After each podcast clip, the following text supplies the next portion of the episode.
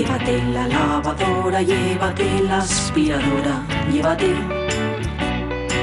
Llévate el secador de pelo.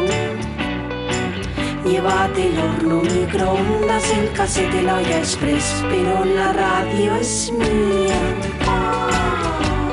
La radio es mía. La radio es mía. Y quédate con todo lo demás.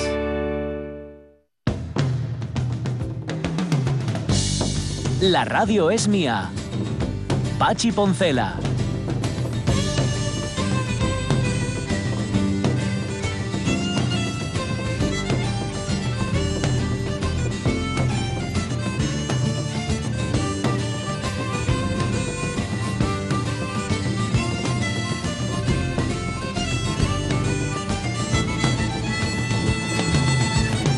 Las 12 y cuarto de la mañana, seguimos aquí en la sala de columnas de la autoridad portuaria que tienen, por cierto, el aire acondicionado suavín. Sí, es Sí. verdad. Y se agradece porque estás bien, estás a gusto Es y no verdad. acabes con la garganta que yo tengo la, la garganta así un poco Tocada. ¿eh? Sí, sí, sí. Eh, Oye, cuéntanos un poco el Riverland, un poco, ¿eh? Eh, bueno, pues mira, muy bien. Sí. eh, sus- Gracias, sus- Jorge Alonso. no, a ver, sus, sus errores que, que se han de ir puliendo, pues mejorar cos- cosas como las duchas, más duchas, más baños, eh, mejorar, al- bueno, eh, hacer fluidos, eh, que, que funcione mejor el engranaje para cosas como eso, más que nada la logística a la hora de, de permitir la zona, el acceso al camping, etcétera. Y por lo demás, pues mira, no hubo, no hubo muchos incidentes. Está, no hubo muchos incidentes. Pues, siempre hay alguna cocina tal. Sí. Los grupos, la verdad, funcionaron. La gente estaba encantada. Eh, lo del globo, en fin, había una estampa. ¿Qué era lo del globo? Es que había un globo Un aerostático. aerostático. Ah, sí, sí. podías subirte. Tipo subir el helicóptero bajar. de la feria, pero. Sí, sí, sí, podías hacer subir y bajar, ¿no? En él. Y la verdad es que había como, se, se- te pones un poco pedante, un skyline tremendo, Ajá. porque cuando era de noche, estabas en el concierto y desde el escenario se veía la noria, el, el globo y una capilla hinchable. La capilla. Epa. Sí, sí, una capilla hinchable Ah, que la medía foto, ya no entendía lo 7 que era. metros de alto. Sí. Que esa, es decir, que hubo de ir a buscarla a mi hermano a, a Bilbao y pis- pesaba la criatura 200 y pico kilos. Qué barbaridad. Como un Y- cachalote. Pero sí, sí, hinchable pequeño. y hueca. Y sí, sí, sí, O sea, te podías entrabas y entrar salías. dentro porque te podías casar. Había un, un Ah. tipo ahí haciendo un rollo en Las Vegas y tal, ¿no? Ajá. Y no sé, muy bien, la verdad es que muy bien. Y fíjate, iba con una cosa, un prejuicio como la copa de un pino, Bueno, bueno, cada uno tiene lo que suyo. es el de la, los guajes. Ya, ya. ¿no? La chavalería, porque eran muy, muy jovencitos. Eran, no- la, la media de edad no superaría los 21 o 22 años, ¿vale? Caray. Y ibas pensando en madre aquí la que se va a montar, porque estos guajes, porque. Oye, mira que llevo festivales Sí. eh, desde dentro, llevo un montón de ellos hechos. Sí. Y, y en, en ninguno he visto menos, menos movida, más- o sea, muy bien. Hay una cosa que a mí me llama mucho la atención, que esto es generacional, porque uno ya va para viejo, que es la. mm, bueno, que es algo que en realidad que se repite generación tras generación, Sí. que es el tema de la escasez de textil. Quiero decir, Ya, que cada vez lleve menos ropa. ¿o qué? durante, los, durante el día los mozos iban sin camiseta, Muy bien. en bañador o en bermudas, Bien. Y las chavalas en, en bikini. En bikini. Directamente. Y la verdad, Ah, me, hacía calor, me oye. mola la naturalidad con que ellos llevan la visión de un cuerpo desnudo. Porque Ajá. veías que los únicos que se quedaban un poco bizcos eran la gente de mi edad. No yo, ¿eh? Ajá. La gente de mi Tú no lo ibas con gafas de sol y, y ¿eh? no se te veía si quedabas viejo uno por las Claro, gafas de sol. con de sol. evidentemente. De Ajá. Pero hecho, la foto que sale en prensa o en Sí. uno de los periódicos, eh, que es una Claro. chica a hombros. y- Sí, sí, sí. Y, y además, bueno, ya digo bien, eh, porque me, me da mucho miedo precisamente por eso el tema de pues alguna posible agresión eh, sexual, acoso, etcétera. Sí. Había un punto violeta por ahí. No hubo. Sí que parece que ha habido algo, eh, algún tipo de problema en ese sentido. No voy a decir que sea inevitable porque lo es y además las campañas nunca han de hacerse para eh, informar a la víctima, sino No. para informar a quienes quieran agredir. Ajá. Pero vamos, que muy bien, muy contento. Bueno. Y hasta bailé. Y ¿Bailaste? Muy bien. muy Mira bien, en muy el. Chiringuelo que acabó. Sí, Ya, sí, ya, sí. ya. y- Mm, bueno.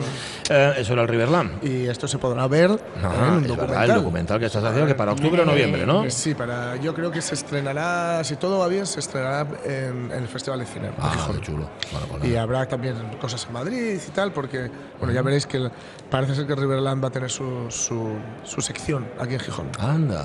Va, pues, ya nos irás contando. 12 y 19, Félix Uría, ¿qué tal? Muy buenos días. Hola, buenos días. Muchas gracias por estar con nosotros. Responsable de la Policía Portuaria, la Policía del Puerto de Gijón, que lleva como responsable, ¿cuánto tiempo lleva, Félix? Eh, de responsable llevo como unos 5 años. Porque Sí. la policía lleva bastante más tiempo, ¿no? La Policía Sí, Portuaria. eh, Más de 20 años. Y antes todavía en la Autoridad Portuaria. Sí, tengo una antigüedad de 35 años aproximadamente. 35 años en la autoridad, eh, 15 años haciendo otras funciones hasta que entras en la... Hasta que entro en la policía portuaria. Ujú. A base de promociones y demás. Vale, mm, ¿cómo, cómo se accede a la Policía Portuaria de, de Gijón?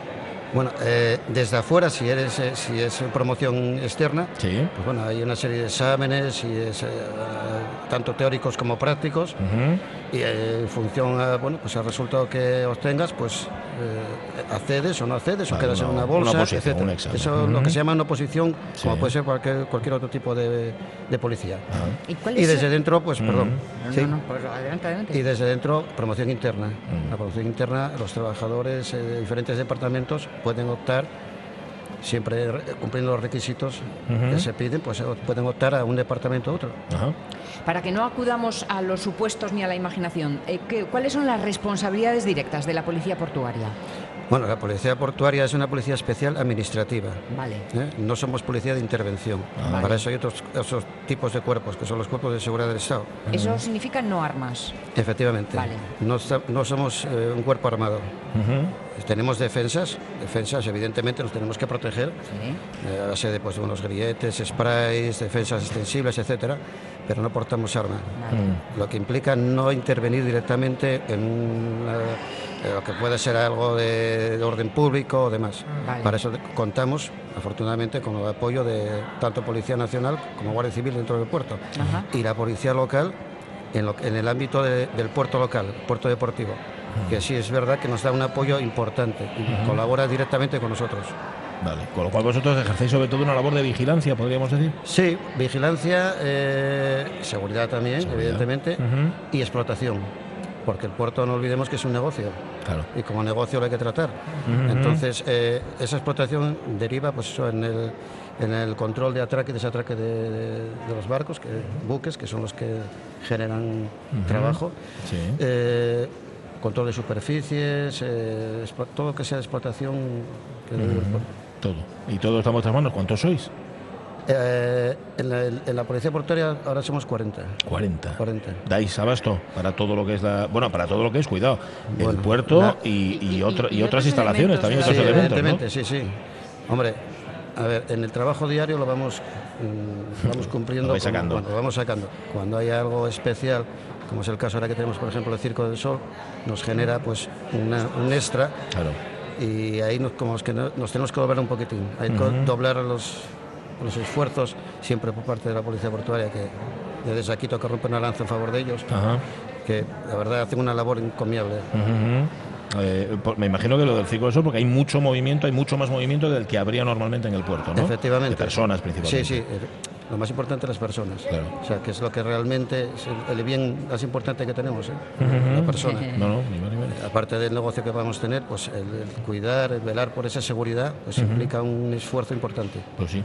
Em, y luego una labor de coordinación en la que también vosotros formáis parte. Y claro, llegados a cierto punto, ahí la policía portuaria ya no interviene. Ahí intervienen, pues yo que sé, la Guardia Civil o las fuerzas de seguridad del Estado, ¿no? En el caso de que hubiera un tumulto, un Sí. altercado, que no, gracias a Dios no se da el caso porque son eventos que son más, más familiares que otra cosa, Ajá. son eh, donde acuden pues familias con sus niños y tal. No se genera eso. Puede haber algún desencuentro a la hora de que si mm, para dónde voy, que si te, bueno, siempre hay algún como en todos los lados.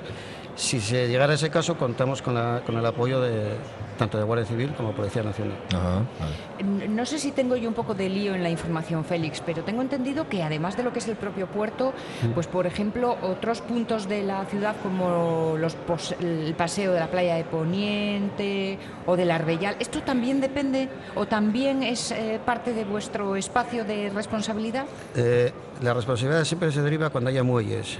Eh, por Mm. ejemplo, la, playa de Poniente, eh, aunque sea un es- espacio delimitado como portuario, está cedido al, al ayuntamiento, Ajá, tanto eh, Poniente como la Real. vale. La zona de muelles del puerto local esa la controlamos nosotros. Vale. Repito, apoyados con la policía local, que nos da un apoyo importante porque claro, tiene, cuenta con más medios, Claro. muchos departamentos de seguridad ciudadana, fin, etcétera, y nos dan un apoyo importante. Eh, los arenales no, los arenales, eh, Vale. los arenales que son un espacio lúdico, pues eso lo- se cedió al ayuntamiento, aunque sea, repito, espacio portuario. Vale, vale, vale. Sí nos decías que el puerto deportivo también, ¿no? ¿Perdón? El puerto deportivo también incluido. puerto Sí, sí, Puerto de Deportivo, sí, sí, sí, sí. Sí, vale. sí, Puerto Deportivo, aunque haya una UTE explotando, la- es una UTE que explota el, Sí. el puerto, los- el tema de muelles, los muelles Siempre. son públicos, como tal, los tenemos que controlar nosotros. Momentos de cierta tensión en vuestro trabajo, ¿qué, qué, qué los puede provocar? A ver, decías, por ejemplo, un tumulto, que haya un tumulto, cosa que, bueno, en este caso hay mucha gente por el Circo del Sol, pero eso no pasa. Pero ¿cuáles son esos momentos un poco delicados? Bueno, los momentos delicados se generan eh, en el puerto deportivo. Ajá. es un espacio delicado Los por la, por la característica. Los chavales, ¿eh? bueno, pues, bueno, los que no son chavales. ¿eh? También. Los que no son chavales, que tenemos, somos intolerantes según van pasando los años, Sí, no sé sí, por sí. qué, en lo Sí. que me incluyo, ¿eh? poca paciencia y tal. Y sí, se generan desencuentros, y entonces ahí da un poquitín de, de- de- de ese enfrentamiento, por decir que no es enfrentamiento, es, eh, muchas veces eh, nuestra labor es más de, de orientar, de, de ayudar, eh, de apoyo al, al- al usuario, sí. ciudadano, que rebasa eso, pues entonces necesitamos apoyo. porque, repito, nosotros no somos intervención. Vale.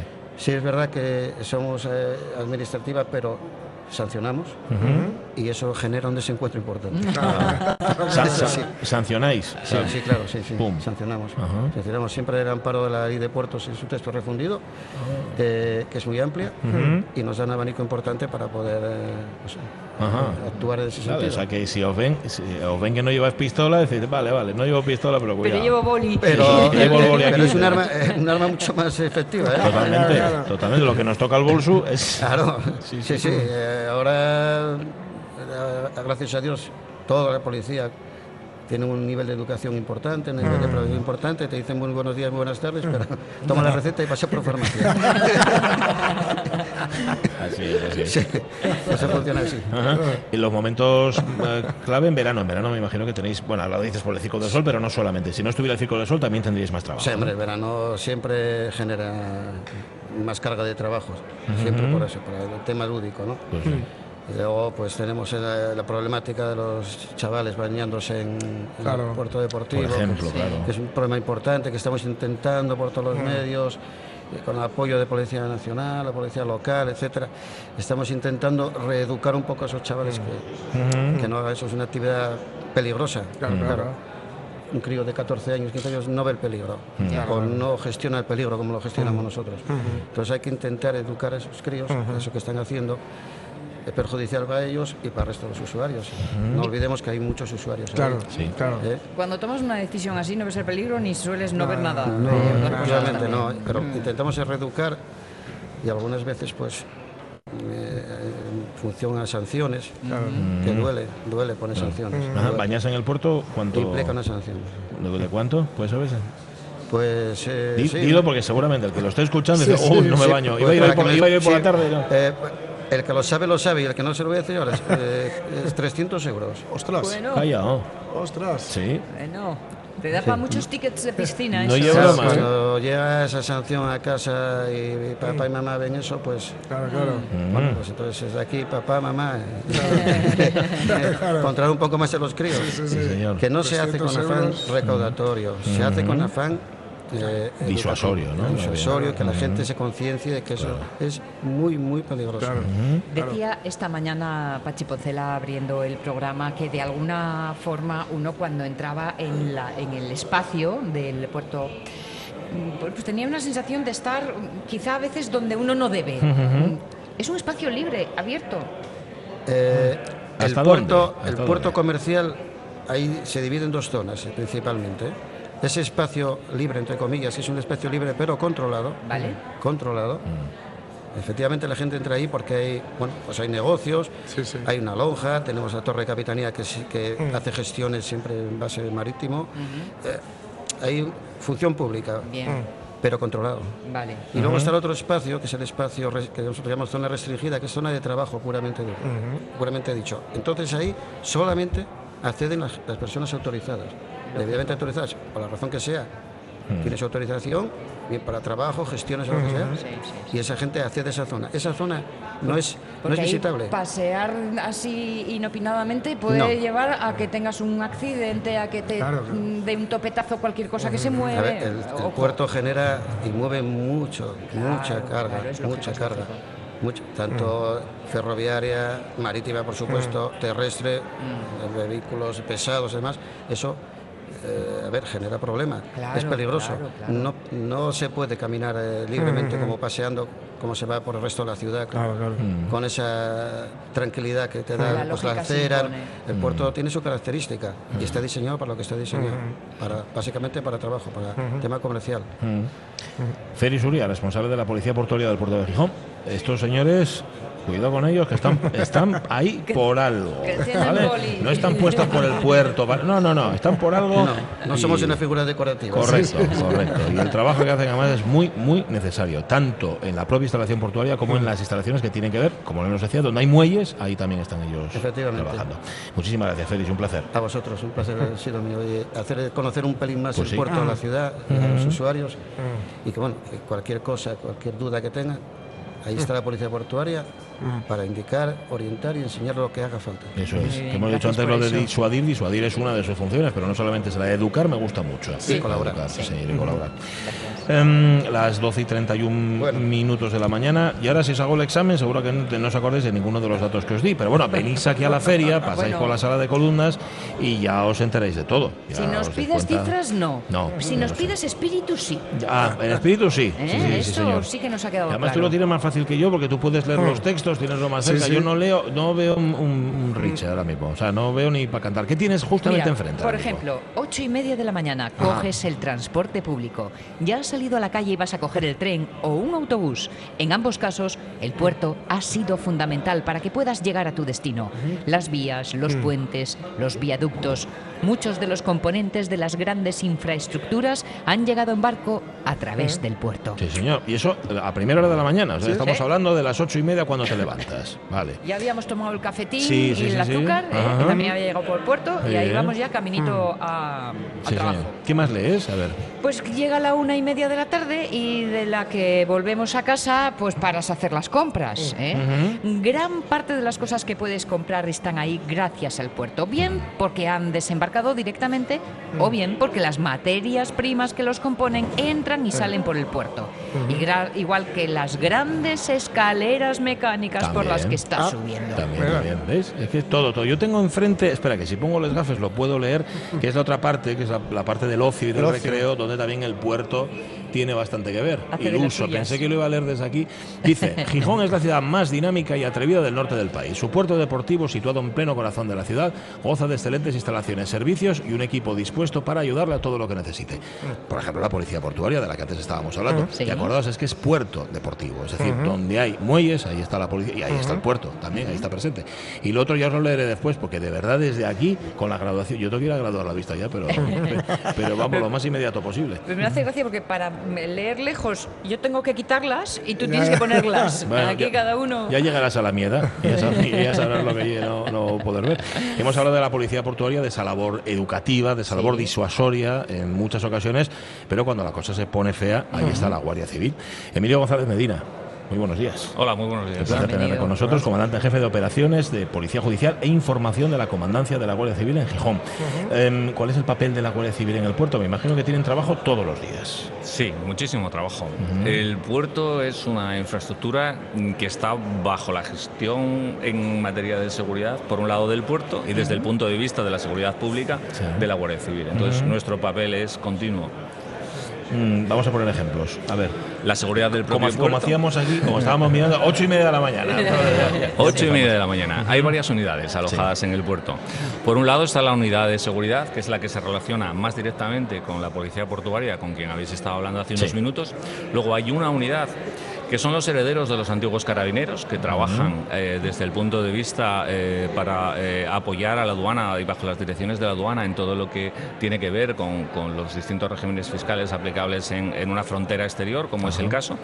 Y luego hay una unidad, la unidad en realidad es la más grande, que en realidad son los usuarios del puerto, que son nuestras patrulleras. Nuestro servicio marítimo tiene dos patrulleras y también se hace cargo de la seguridad del propio puerto de Gijón en cuanto a lo que seguridad a flote se refiere, ¿no? buceadores y, y barcos. Ajá. Estamos hablando de unos efectivos, ¿de cuántos efectivos? ¿Cuántas personas? Pues varía, lógicamente, pero alrededor de 90, 92 personas ahora mismo trabajando en, en el museo. 90, 92 personas y como le preguntábamos antes a Félix, ellos tienen 40, ¿dan abasto con 90? Digo, para un puerto además que, que mueve tanta, tanto material y tantas personas.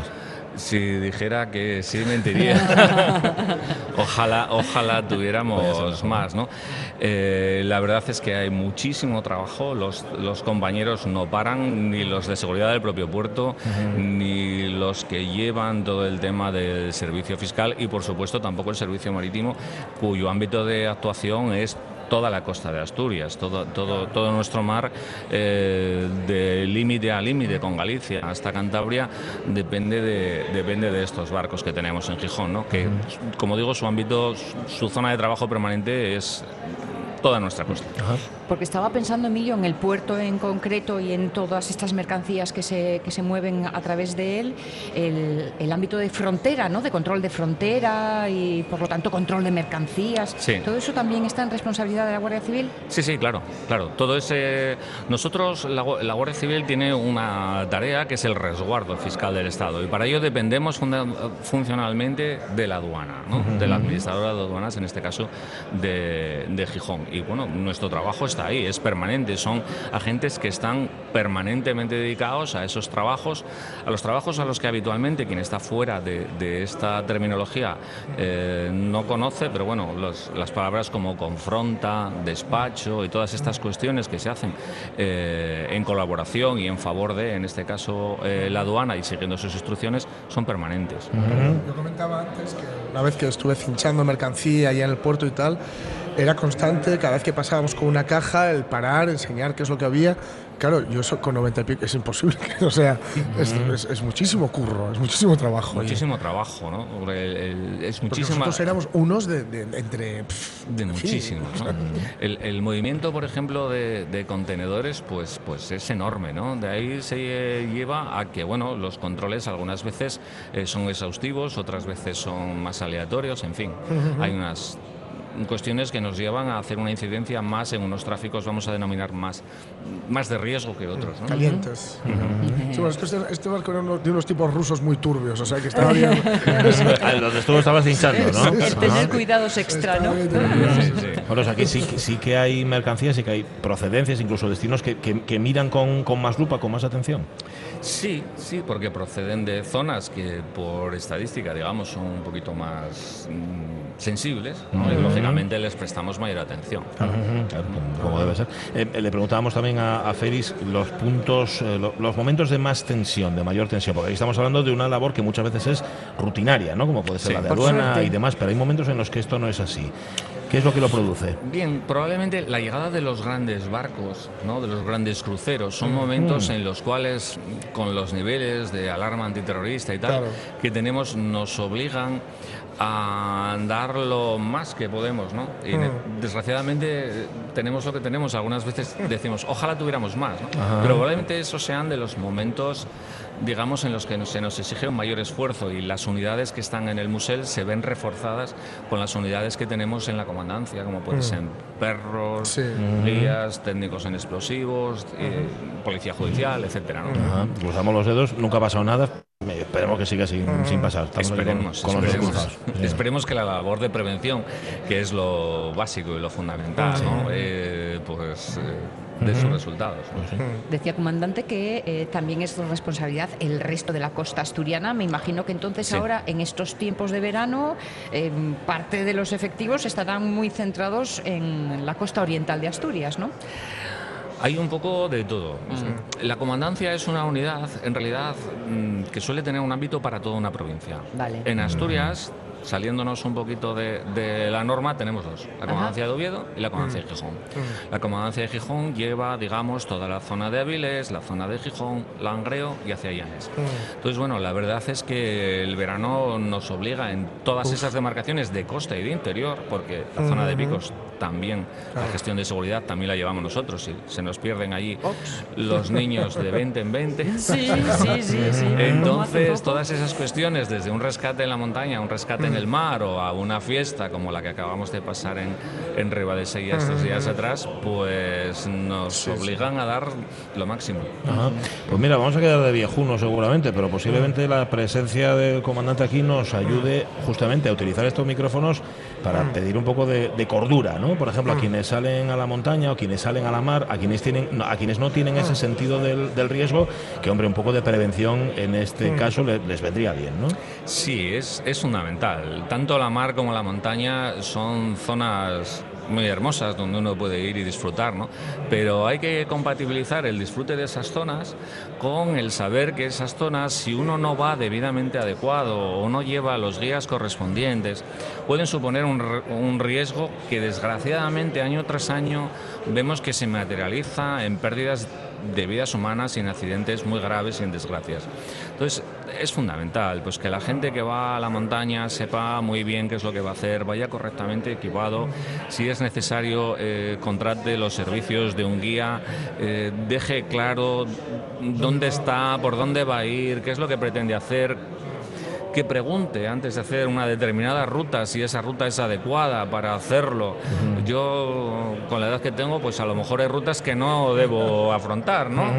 Tengo que ser un poco consciente de que... de Google, digo, con dificultad media. Ah, Sí, vale. sí, nada, tú, nada, que tío. ya me sacarán, ¿no? Pero ah, uno tiene que ser medio también para eso.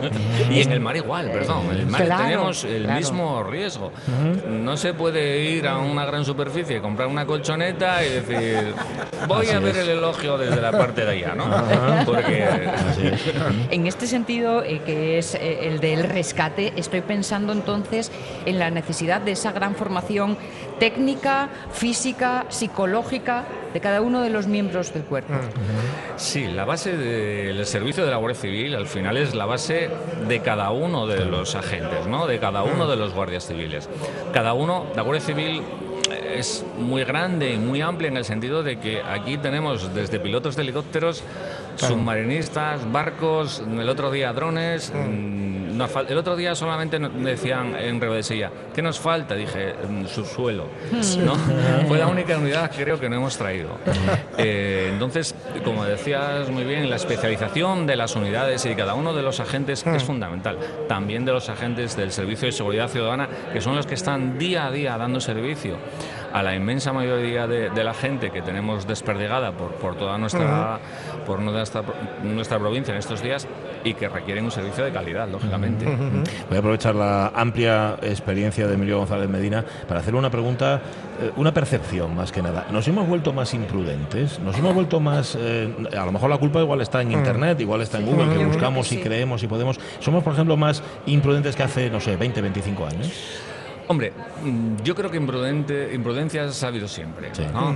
Eh, ¿Qué ocurre? Que el hecho de que veamos un vídeo muy bonito de una determinada zona nos puede llevar a pensar erróneamente, decir, oye, si esto lo hice, ¿por qué no lo voy a hacer yo? Claro. Bueno, pues hay que pensarlo. Hay que pensarlo porque eh, de pasar un día maravilloso en el campo o en la montaña o en el mar a tener una desgracia, eh, solamente hay un, un espacio Sí, sí, sí. Y como ahora somos cazadores de fotos, Claro. ¿eh? pues Sí. hay que ir a no se sabe dónde para conseguir ese selfie maravilloso. Estoy pensando, ayer mismo salía una noticia de un youtuber que para sacar un vídeo espectacular y conseguir muchos likes, acabó perdiendo la vida tirándose desde una picorota. O sea que- Una cementera.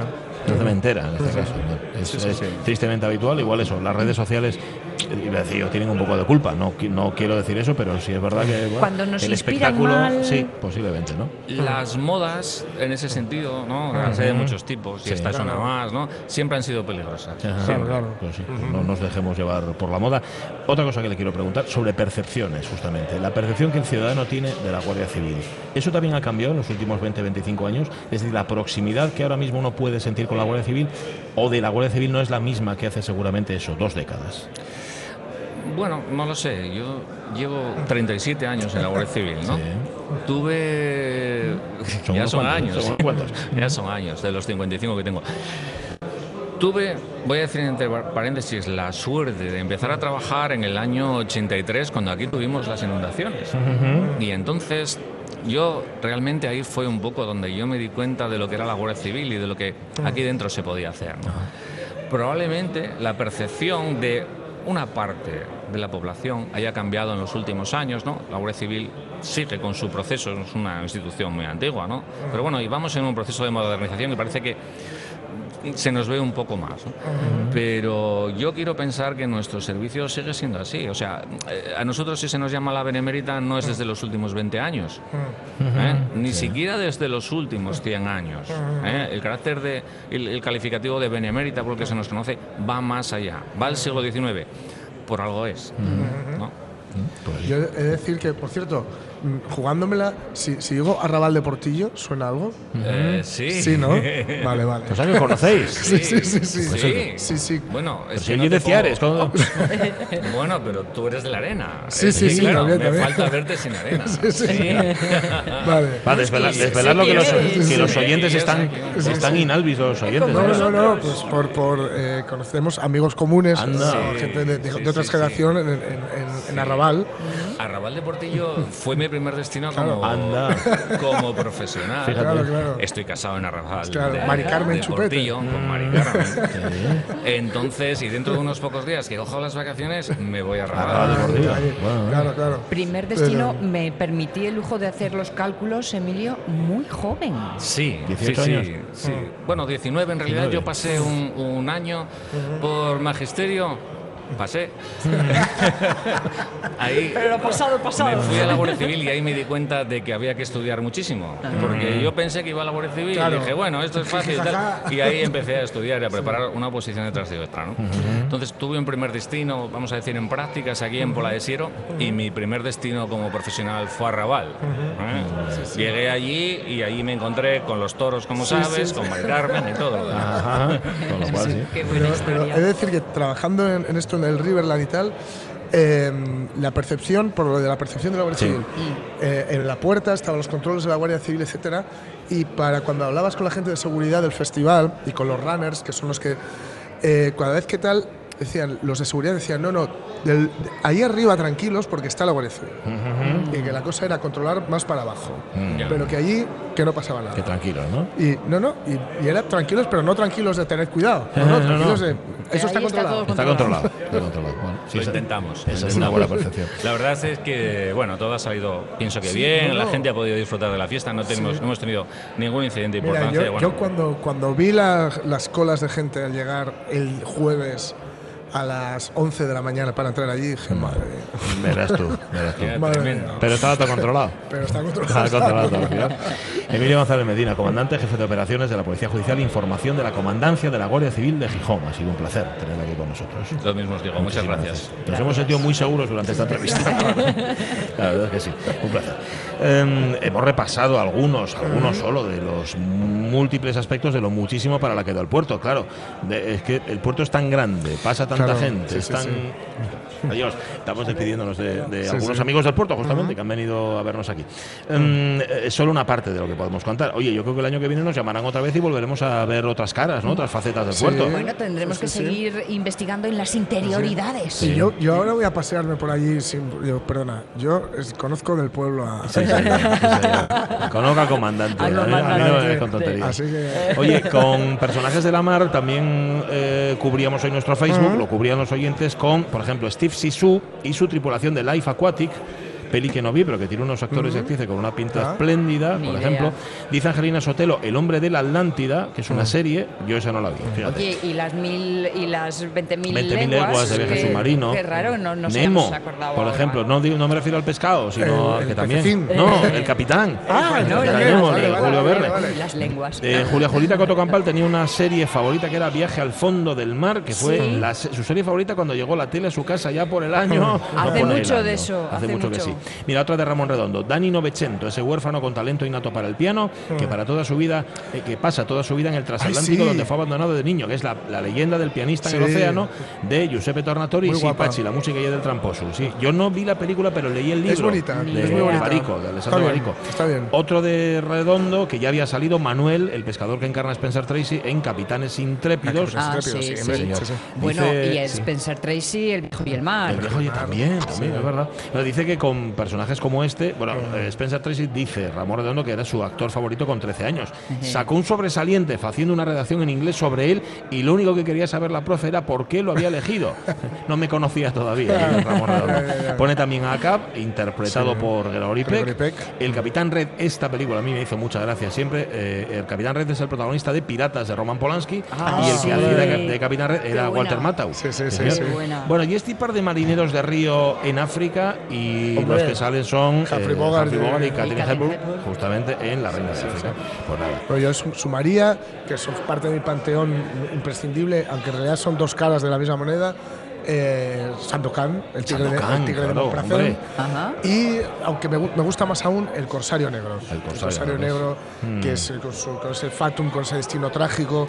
Y, y ese, cuando, como que bien describe Salgari cuando va en medio de una tormenta, nadie se atreve a salir y está él solo cogiendo el timón, con, siempre vestido de negro, como ha de ser. De. Aunque yo hoy voy un poco de azul. Pero Bueno, bueno. el azul oscuro, ¿eh? Sí, sí. azul marino, como vayas al puerto. oscuro, eh, claro. era No, lo no suyo. de punto así, No, ¿no? no, no, ya lo sé. Eh, oye, si queréis poner más, ya lo sabéis, que estábamos abiertos. Luego mañana a ver si nos encontramos y si los encontramos y los leemos, porque muchas veces se nos quedan respuestas sin leer porque llega Sí, de, Es un día para otro. Es una cosa. vale. Eh, a ver, efemeridad una musical para Sí. terminar. ¿Qué tenemos hoy? Es una efeméride musical colateral, digamos. ¿no? Porque se le ha muerto de a Penny Baker, eh, Penn Baker, perdón, para quienes les guste el cinema verité o, la, Sí. o los documentales hechos así cámara al hombro y a las bravas, casi sin guion y a lo bestia, Sí. eh, que lo que uno está inmerso también por otro lado, pues es uno de los grandes. Y aquí le vamos a traer por, a, la, a la efeméride musical ¿Por qué? por un documental muy, muy, muy concreto que es el Don't Look Back, no mires atrás, que es la gira de Dylan de 1965 que hizo en Inglaterra y que este hombre tuvo a bien ir cubriendo. Eh, en ella hay joyitas como, por ejemplo, Dylan probando en un teatro por primera vez She Belongs to Me.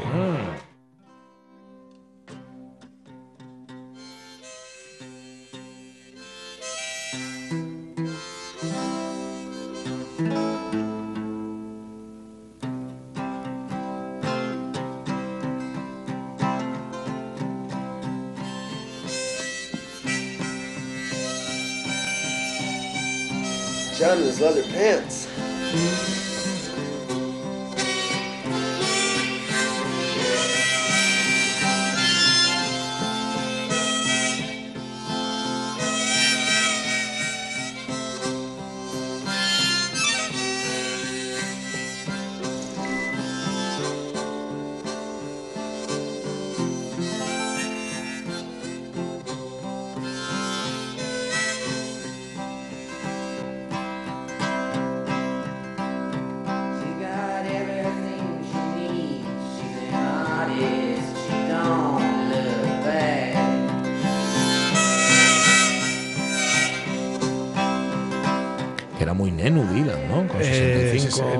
1965, 20, ¿Qué? pues, 23 años. 23 años, me parece, una cosa 23, 20, sí, por así. ahí. Sí, sí, sí, muy Sí, jovencito. Pero le vemos ya. eh, ¿Cómo os diría yo? Hay un momento en el que a mí me da un poco de rabia porque conoce a Donovan. Ajá, el de el- Colors. eh, y, y le trata de una forma un poco condescendiente, ¿no?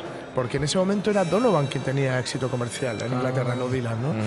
Eh, Dylan ya va aquí como, como un poco el Mesías, el profeta, algo de lo que renegará a la gira siguiente. Ya, chico. Básicamente, ¿no? Tocote, tocote. A ver, por aquí va a salir. eh, este, eh, hay secuencias muy bonitas de Dylan y Joan Baez, que por cierto se está retirando de los escenarios ahora mismo, ¿no? Eh, cantando canciones de Hank Williams, por ejemplo, ¿no? Mm, hay cosas muy chulas, sale por ahí Marianne Faithfull, sale John Mayall, salen cosas muy bonitas. Sale algo, a él, a él se le ve un poco sobrado.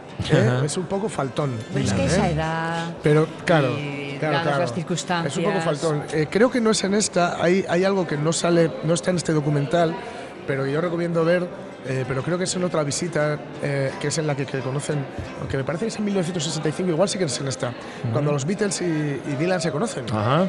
Que, que John Lennon dice que Dylan cambió la historia de los Beatles por un hecho que no tiene nada que ver con la música, que es que les dio por primera vez marihuana. Empezaron a drogarse por culpa de Dylan. Entonces los la Beatles, típica mala influencia. los Beatles eh, dijeron que bueno, a partir de ahí dijeron, ostras tú, espera a ver qué pasa. Hay otros mundos, Y pero le- están en les, este. les- les gustó tanto la- el invento que hay un momento en la, en la película Help donde echan a correr después de una secuencia Sí. y el director dice, ¿dónde van?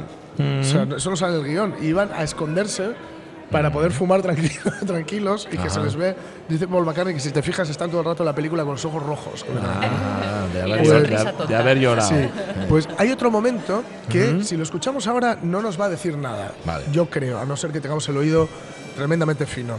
Pero hay otro momento chulo que es este.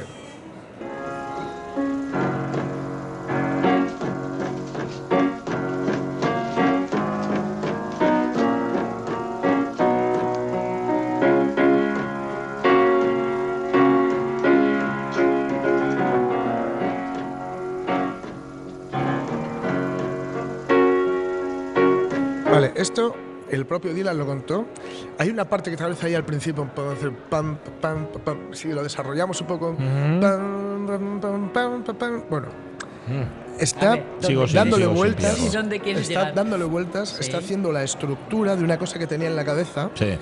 y que al año siguiente se va a convertir en una tal Like a Rolling Stone. Anda. Y lo ruedan.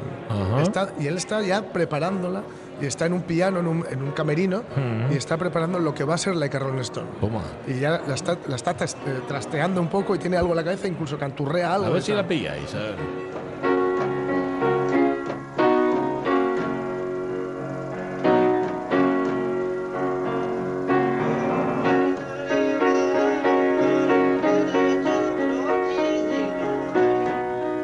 Está haciendo esto que, se, que comúnmente se llama guachu guachu.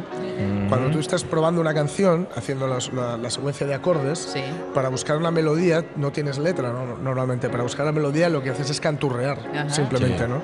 Y es lo, básicamente lo que está haciendo Dylan aquí, canturrear algo encanta guachu para guachu. ver, sí, para ver qué, es, qué es lo que le podría encajar o no. ¿no? La próxima vez que cante guachi guachi digo, estoy creando. Estoy creando guapo, mira, lo hace Dylan, no lo voy a hacer yo. La cuestión es que luego tienes que enseñar lo que has creado, Claro. eh, cuidado. Bueno, bueno. No Pero vale bueno, la, la escena principal del largometraje es lo que se podría llamar un videoclip, ¿no? Eh, porque, bueno, es una, es una mm, performance que se les ocurrió, un acto que se les ocurrió que es muy bonito, que es que escribieron en cartelones toda la letra de una canción, pusieron a Dylan paradito en, una en un callejón Sí, y Dylan por ahí anda Allen Ginsberg también, etcétera. De hecho sale en este momento, salen varios, pero este también. Y Dylan, mientras le dan al play, ¿no? Y Dylan, mientras va pasando la letra de la canción, va quitando los cartelones, ¿no? Que es lo que luego, ya digo, se utilizó como vídeo de una de las canciones más conocidas y, a mi parecer, a mi modo de ver, una de las mejores canciones de Bob Dylan, que es el que más que nada me encanta porque tiene frases tan maravillosas como no necesitas un hombre del tiempo para saber por dónde sopla el viento. Subterranean Homesick Blues. Toma.